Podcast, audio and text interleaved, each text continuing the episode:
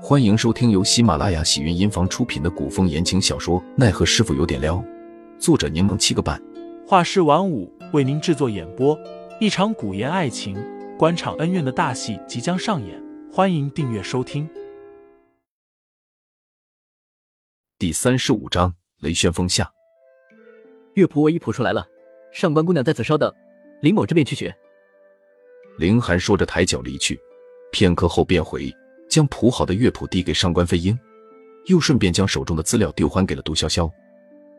杜潇潇满脸蒙圈，他刚刚不是还要看吗？这一会儿功夫，怎么又还给自己了？果然，凌寒就是存了坏心思的想捉弄自己而已。二人在杜潇潇的屋子里研究乐谱，杜潇潇本想找一个安静的地儿继续看资料的，却被凌寒的一个眼神杀拦在了原地。想起凌寒上次说的“不要撮合他与上官飞鹰”的话，杜潇潇只好听着琵琶看资料。小峰给三人添茶，又洗了水果端过来。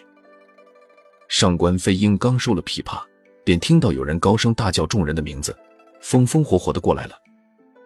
林兄，潇潇，妹妹。陈云斌声如洪钟，见到三人后，笑着说道：“原来你们都窝在潇潇这儿呢。”难怪我在外面寻不到人。上官飞鹰提醒道：“未见其人，先闻其声。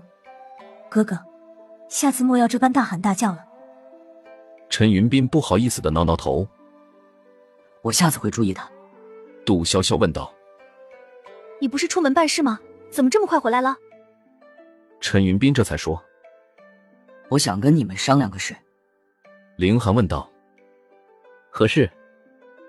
我刚刚收到书信，我的一位朋友要来帝都办点事，知晓我也在帝都，想在此借住几天。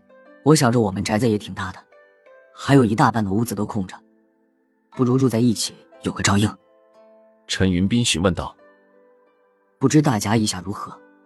杜潇潇倒是无所谓的，他所住的屋子靠近后院与后门，比较偏，倒不怕别人打扰。更何况他不打扰别人就不错了。而林寒虽然看似高冷孤傲，喜欢独来独往，但其实最好相处，因为他从不把任何人、任何事放在心上，只要不去找他麻烦，与他住三年，甚至都说不上几句话。而这座宅子，杜潇潇他们与陈云斌属于合租，但平日里的很多开销都是陈云斌包揽的，譬如一日三餐所花的费用。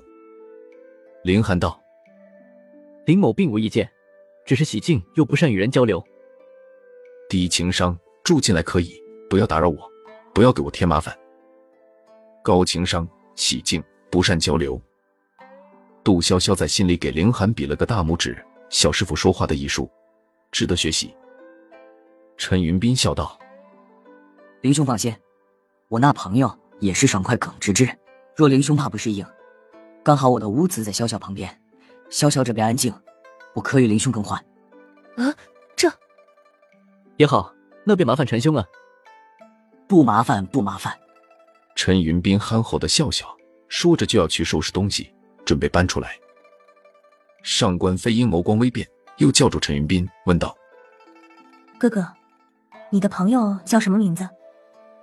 陈云斌答道：“雷霆门雷掌门之子雷旋风。”雷旋风。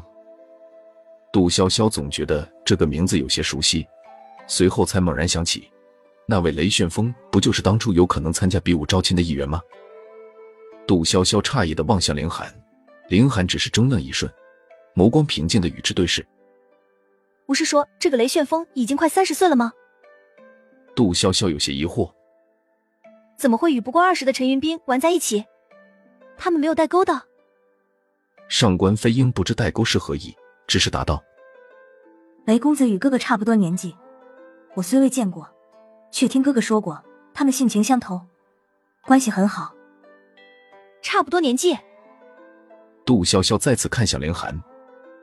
江湖传言，果真不可全信。凌寒说了句，撩开衣摆出了屋子。上官飞鹰不明所以。杜潇潇则迅速翻开手中的资料，却并未找到关于雷霆门的记载。难不成雷霆门并未被收录在内？